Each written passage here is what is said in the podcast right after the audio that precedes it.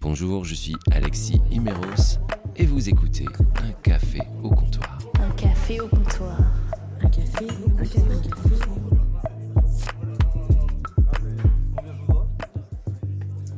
Un café au comptoir.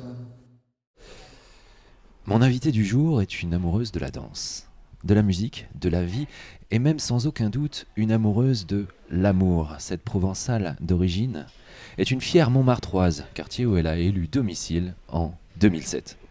C'est là qu'elle écrit, qu'elle compose, qu'elle danse et même qu'elle joue la comédie. Rien ne lui résiste vraiment et surtout pas les hommes. Qu'en féministe notoire, elle aime chatouiller au gré des spectacles qu'elle donne. Touche à tout aux allures de diva extravagante, elle est aussi bien capable de vous envoûter par ses écrits comme son roman. Toutes les femmes sont des sirènes, elles pensent avec leur queue. Elle peut vous entraîner dans des combats politiques. D'ailleurs, elle s'est présentée aux élections présidentielles en 2016 avec le parti Jouir Ensemble. Parti que je pensais à l'époque avoir été créé par Dominique Strauss-Kahn, mais il n'en était rien. Julia Palombe peut aussi vous faire rire en vous parlant de sexe, ce qui n'est pas si simple, mais elle, elle maîtrise son sujet sur le bout des doigts. Celle qui a déclaré en jouissant, nous accomplissons un acte d'apaisement, de rassemblement et de réconciliation. La paix sociale est dans nos lits. Oui, c'est elle qui l'a dit. Elle en touche sa bille sur l'expression du plaisir au féminin qu'elle chante depuis 2013 avec des titres sans équivoque comme euh, J'aime mon vagin, Le sexe tue, Dr Love. Mais le tout dernier titre sorti en janvier 2024 est dédié à son amour de ville, Paris. C'est donc tout naturellement que nous nous sommes retrouvés à Paris, à Montmartre, pour découvrir un de ses bars préférés, chez Bibiche, et prendre un café au comptoir. Bonjour, Julia Palombe. Bonjour. On se retrouve chez Bibiche, un café que tu connais Oui, il est, c'est, c'est un peu mon, mon café du matin. Parce que voilà, tout le principe de ce podcast, c'est euh, que euh, la personne que j'interviewe est, en- est censée nous accompagner, nous emmener, nous faire découvrir le café que- qu'elle aime, où elle va. Donc toi, c'est ici où tu te mets le matin. Oui, si on me cherche euh, à partir de 10h, je suis là. si je ne suis pas en studio en train de répéter, c'est que je suis chez Bibiche au comptoir. On a l'impression d'une annonce Tinder, quasi- quasiment. Ici, c'est un café donc, qui s'appelle Chez Bibiche, qui ne s'est pas toujours appelé Chez Bibiche. Est-ce que tu venais avant, ici, quand ça s'appelait La... C'est pas la- la, midinette, la c'est la pomponnette. pomponnette. Parce qu'il y a aussi la midinette dans le quartier. Bien sûr que je venais euh, quand c'était la pomponnette. On avait, on avait installé un petit rituel avec mon ami d'ailleurs Nicolas Hulman. On faisait des pastas chez moi puisque puisque c'est un, un rendez-vous hein, de, entre amis de manger des pâtes à la maison. Et euh, je ne prévois jamais de dessert. Et donc on venait à la pomponnette se faire une farandole de dessert parce qu'alors il y avait là des des, des- des- des gourmandises absolument irrésistibles. La pomponnette était euh, célèbre pour ses profiteroles.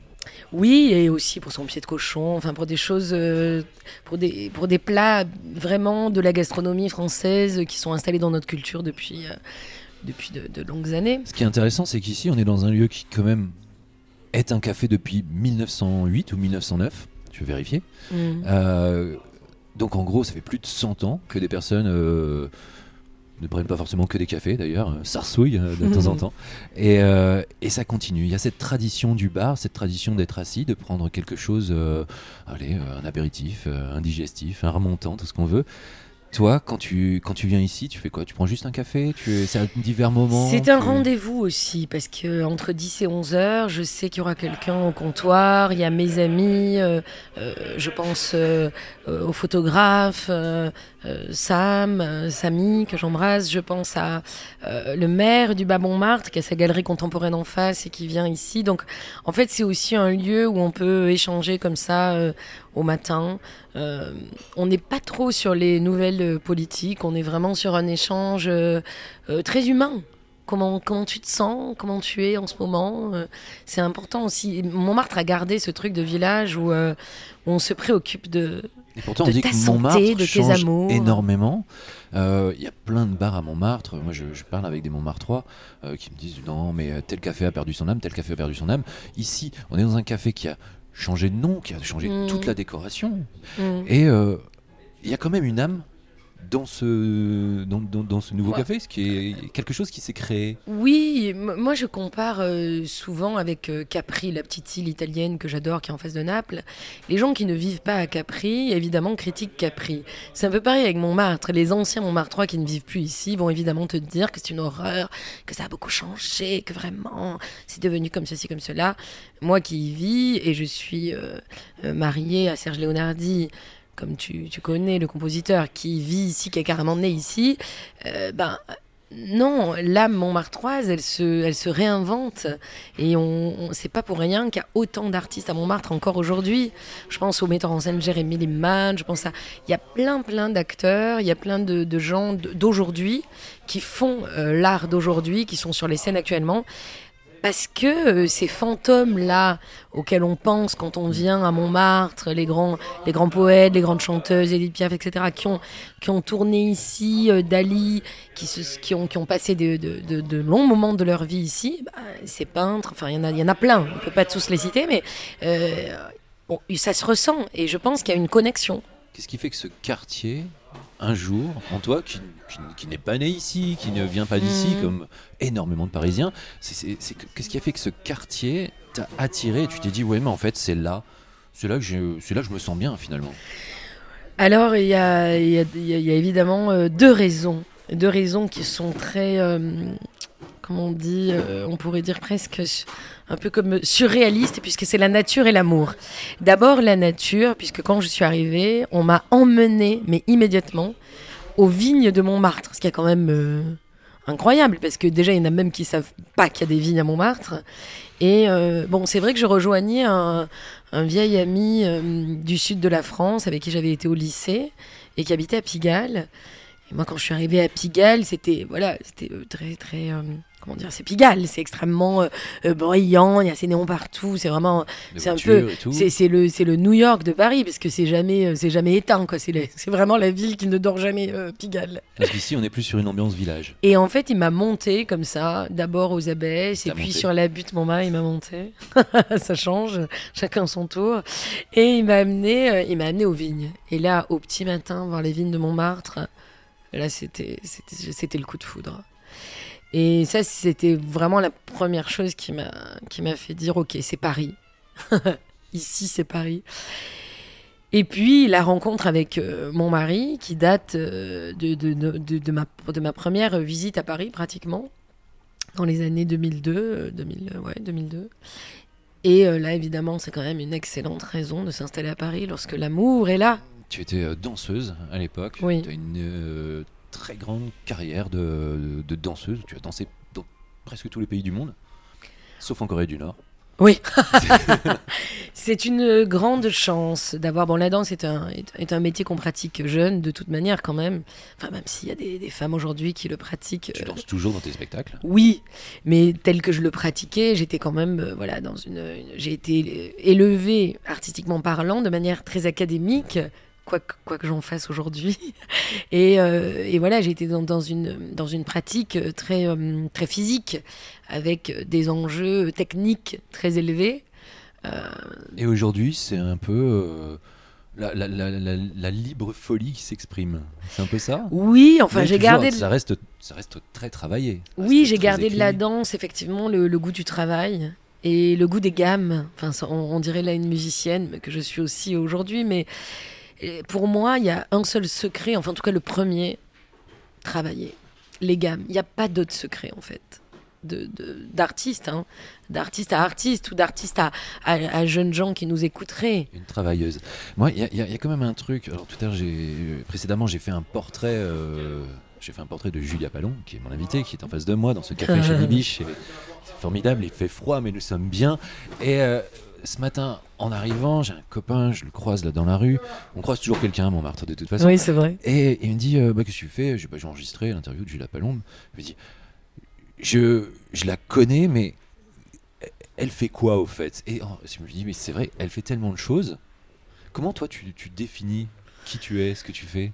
Bah, je crois aussi que c'est très français, ça, parce qu'il y a beaucoup de. En fait, aux États-Unis, on n'a pas, par exemple, ce problème. Euh, c'est tout à fait normal de. Entertainer.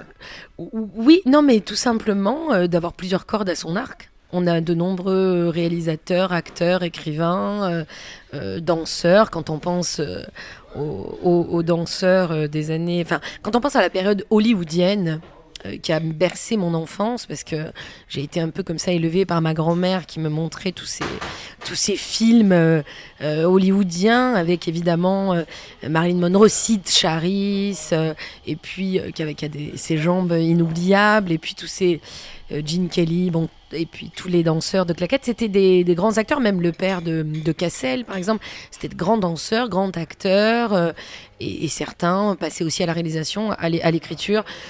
Je pense que c'est un problème très français euh, d'avoir du mal à, à regarder un artiste dans toute sa splendeur, dans toute sa richesse, et qui plus est, je suis une femme, alors je, je cumule, si vous voulez, euh, les, les, les problématiques. C'est pas des problématiques, moi je passe au-delà euh, largement, mais c'est vrai que c'est difficile aujourd'hui de regarder une femme française qui est à la fois auteure, danseuse, chanteuse, comédienne. C'est difficile. Et si en plus, comme je le suis, je suis euh, provocatrice, tout en étant glamour, et en plus, je suis dans ma vie privée, sans m'en cacher, euh, mariée avec des enfants, donc maman, alors là, c'est vrai que ça fait beaucoup. ça fait beaucoup pour celui qui regarde, mais pour moi, euh, je le vis de manière très très simple. Je, reviens sur le côté autrice, parce qu'il y a donc autrice de, livres, d'essais, de, de manifestes, de chansons. Euh, quand, tu es dans un lieu comme ça, tu, écris toi dans les cafés ou que c'est quoi tu, Ou plutôt tu vas écrire euh, chez toi ou... J'aime écrire dans les cafés. J'ai toujours aimé. J'ai des, petits carnets. euh, de taille d'ailleurs un peu trop petite, mais je suis, je suis attachée à ce petit format. Je préfère noircir plein de petits carnets plutôt que d'en avoir un grand. Et j'écris partout, mais j'écris aussi beaucoup la nuit. Euh, je fais partie de ces auteurs qui se réveillent la nuit pour écrire. Mais, euh, mais oui, ça m'arrive aussi d'écrire dans les cafés parce que c'est euh, une façon aussi de, de sortir quand même d'un cadre, soit d'un cadre trop scolaire, comme pourrait être la SACD, soit d'un ca- cadre trop personnel, euh, comme chez moi. Donc, Tu t'inspires d'autres personnes que, que tu vois, que tu, que tu croises Tu écoutes ce qui se passe ou pas? Parce que quelquefois on, on entend des conversations ou est-ce que ça te Assez perturbe? peu, assez peu. Je suis plutôt euh, dans ma bulle. J'ai beaucoup de choses qui me viennent. de- J'ai la chance d'avoir un, un puits qui paraît pour l'instant sans fond d'inspiration. Euh, J'ai un, j'ai un vrai faux sur la, vie de, sur la vie de, de Julia Palombe. Un café au comptoir. Vrai ou faux à la, à la présidentielle de 2017, tu avais presque les 500 signatures. Euh, je ne l'ai pas. Non, c'est faux, dans le sens où euh, je ne l'ai pas envisagé comme ça. C'était évidemment euh, euh, provocateur. C'était pas aussi sérieux qu'aurait pu être, par exemple, un, un Coluche, qui était euh, réellement à la fois artiste Comment et. c'est venu cette idée de se présenter Mais c'est venu tellement euh, bizarrement, c'est-à-dire que je venais d'écrire, euh, enfin, euh, au lit citoyen, mon manifeste au lit citoyen, le manifeste contre la société de la Malbaise, est sorti, si je me souviens bien, en septembre 2016, et au moment où ce livre sort, il apparaît euh, comme euh, il, apparaît politique. Et c'est vrai que moi dans ma promo pour le sortir je joue euh, de cette chose là puisque finalement on dit beaucoup que l'intime est politique Bon, c'est encore une autre, un autre débat, hein, mais ça se, ça se tient en tout cas. Et, donc, je, me suis dit, bah, c'est vrai, si l'intime euh, est politique, pour- pourquoi ne pas euh, jouer sur cette question-là euh, et poser la question du jouir ensemble de façon euh, politique. Donc j'ai enfilé une écharpe bleu, blanc, rouge. Et euh, et j'ai fait- Mais oui, j'ai fait le tour des plateaux télé. Jouissons, jouissons, les citoyens. Moi, présidente, je déverserai l'amour sur le monde. Et la cyprine aussi. Moi, présidente, tout le monde jouira à sa fin. Moi, présidente, j'élèverai l'intelligence érotique au rang des bonnes manières, au même titre que la culture générale ou les mathématiques. Et, les personnes que tu rencontrais dans la rue à ce moment-là, je- te, te- te juger ou plutôt te féliciter Mais c'est-à-dire qu'il faut remettre dans le contexte. On était, euh, j'avais fait une grande, une grande sortie euh, chez Monsieur Hardisson. euh, qui, euh, tout en rigolant, c'est un peu aussi ce qu'il a de, très fort, Hardisson, c'est-à-dire tout en riant, il, est, il est capable de sortir des choses très sérieuses. Et donc sur le sujet de, du jouir ensemble, j'avais dit, euh, puisqu'on sortait aussi des attentats euh, de Nice, J'avais dit, mais regardez, regardez, et là c'est très sérieux, regardez les, les, les, biographies euh, des djihadistes qui viennent nous défoncer sur notre sol et regardez euh, ce qui se passe dans leur intime, dans leur sexualité, dans cette frustration qui est tellement immense que évidemment que ça crée de la violence. Donc euh, Évidemment qu'on dit tout ça en rigolant, ha ha ha, jouir ensemble, jouissons, jouissons, c'est rigolo. Mais en réalité, c'est rigolo deux secondes. Parce que la frustration entraîne la violence. Donc, si on veut, euh, à un moment donné, s'attaquer au problème de la violence, il faut s'attaquer au problème de la jouissance. On n'a pas d'autre solution en réalité. Vous avez, cho- vous avez choisi. Après, j'ai mis tout, j'ai mis tout au vous, alors j'avais envie de te tutoyer. hein. tu as choisi Palombe comme nom de scène en hommage au pigeon, car comme le pigeon, tu es monogame. Faux du début à la fin. je suis née euh, Julia Palombe. Et donc je reste Julia Palombe, puisque que, quand on a un nom pareil, que veux-tu Palombe d'un doute que, que je dois euh, le garder. Non, j'ai pas, pas pensé une seule seconde à, à changer mon nom. J'ai pas pensé une seule seconde au pigeon. On m'a posé plusieurs fois la question, mais alors ça veut dire que tu assumes tout? Ça veut dire que quand tu vas à l'école chercher ton enfant, blablabla, on sait qui tu es? Bah oui, on sait qui je suis. je Voilà. je- je n'ai pas de problème Julia avec ça, j'assume tout. Point. Un médecin un jour t'a interdit tout rapport sexuel. Ça aurait été drôle, mais attends, réfléchissons si c'est vrai ou faux. Ça me, it rings a bell. Je crois que c'est vrai. Je crois que c'est vrai. Mais attends, c'était à quelle occasion? Pourquoi on ra- Mais c'est vrai, mais alors c'était pourquoi? J'avais j'avais une maladie, non, c'était quoi? Dis-moi, rappelle-moi. J'ai lu- une interview où tu parles de ta grossesse. Ah voilà Ah voilà Je connais mieux la vie sexuelle Voilà. de Julia Palombe qu'elle-même. Voilà. C'est pas mal. Pendant ma grossesse, mais oui, quand j'ai eu le... Je pense que quand c'est c'est quand j'ai eu le décollement du placenta. Je pense que c'est ça, c'est ma deuxième grossesse, décollement du placenta. Mais hein, tu chantes pas. Ah bon, d'accord, tu fais pas ci, hein, d'accord. Tu ne baises pas. Quoi? Vous, vous foutez de moi? Euh, Oui.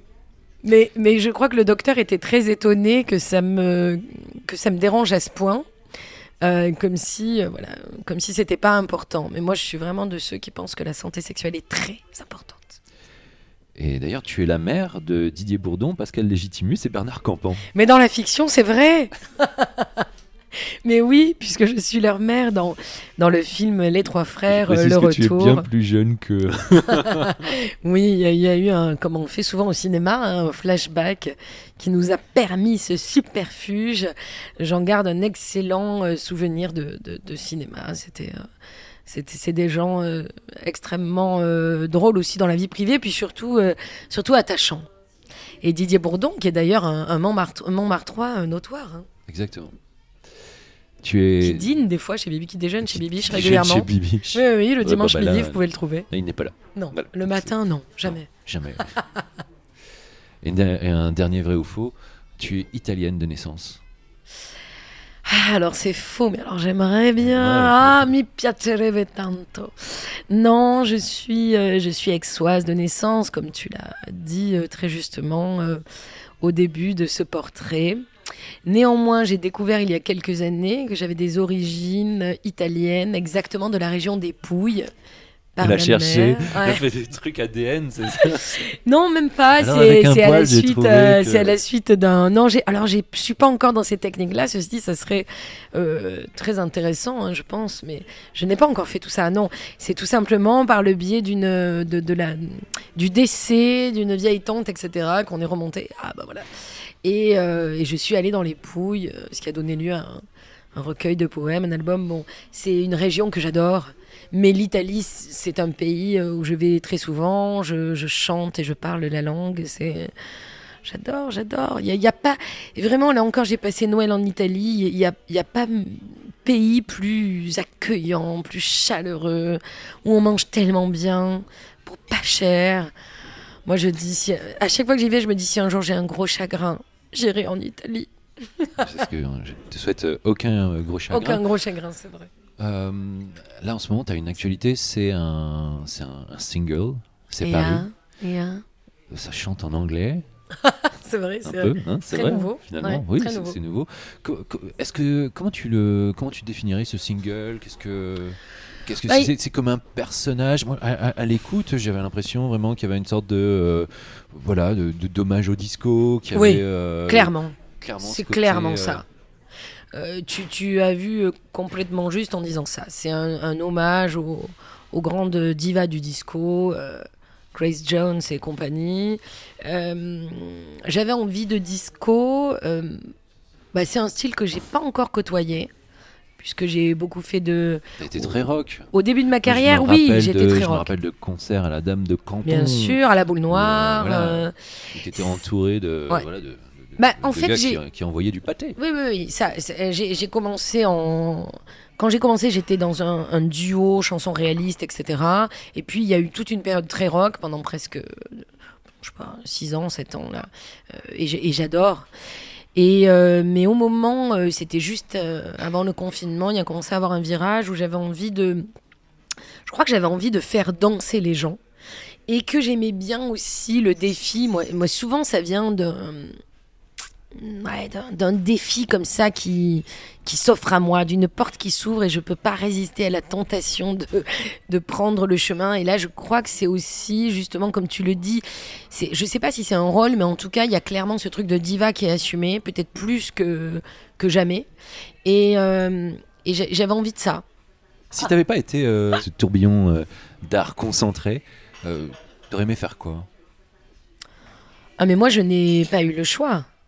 Euh, je n'ai pas eu le choix de, de danser. En fait, je, je me souviens même pas euh, avoir réfléchi à la chose ou avoir pensé qu'est-ce que je pourrais faire de ma vie. Euh, ça fait, je, fais partie vraiment de ces gens qui euh, c'était danse ou meurt. Il y avait danse ou crève. Il y avait, il y avait pas euh, d'autre issue. Euh, alors évidemment, c'est une autre époque. C'est une autre époque dans C'est le pas sens aujourd'hui, où, tu crois? Ben, Tu me conseillerais pas ça à tes enfants?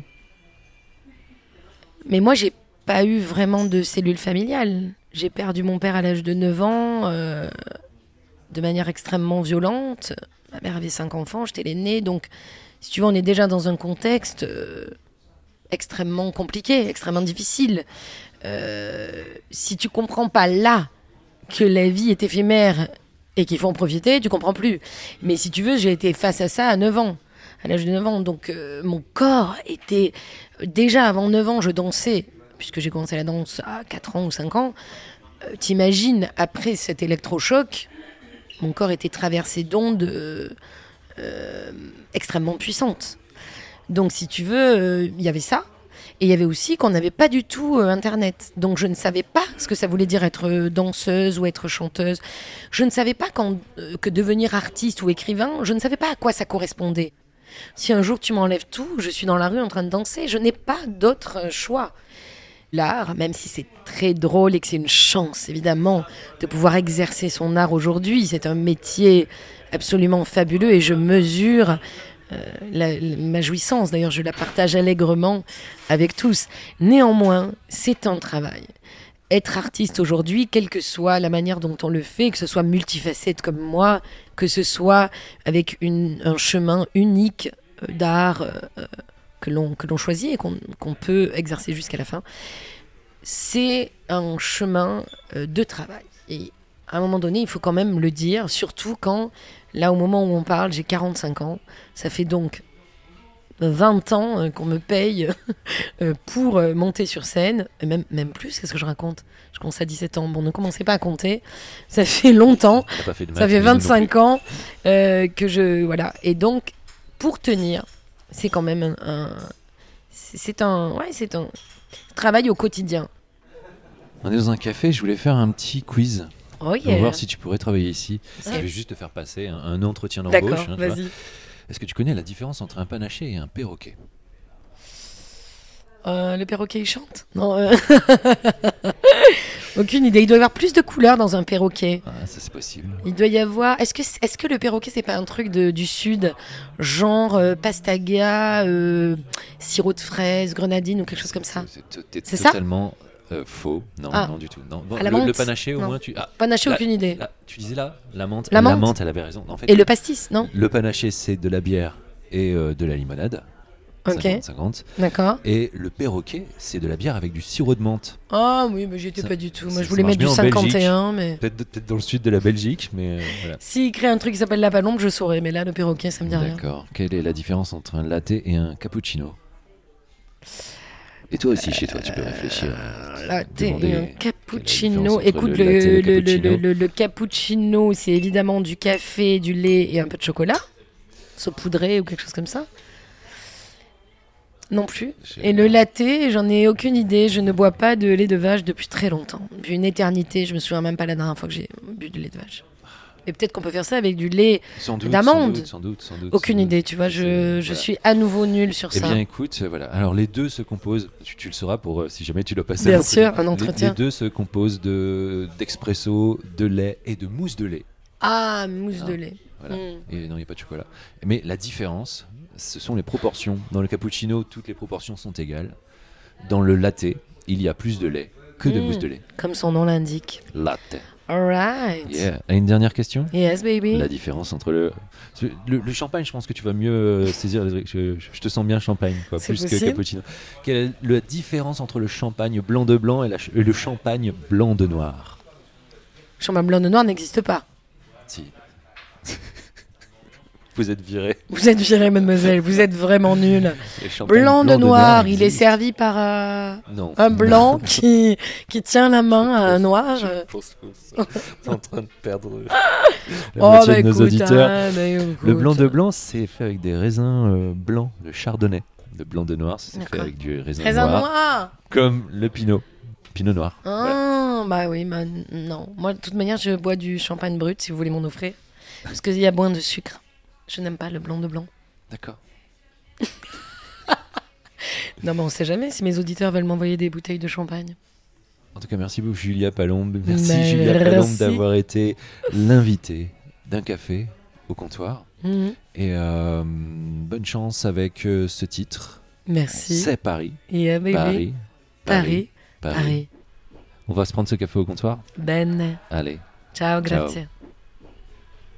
Vous avez écouté un café au comptoir. Petit mot habituel de chaque fin de podcast, eh bien, allez sur Apple Podcast, mettez 5 étoiles, c'est encore mieux. Et puis surtout, laissez-nous un petit mot pour expliquer comment c'était bien ce podcast, comment vous l'avez aimé. Vous mettez n'importe quel pseudo, on s'en fout. En tout cas, nous, ça nous offre de la visibilité. Allez partager ce podcast avec euh, vos amis, vos collègues, votre famille, allez, qui vous voulez. En tout cas, merci d'être ici et à très très très très bientôt pour un nouveau café au comptoir.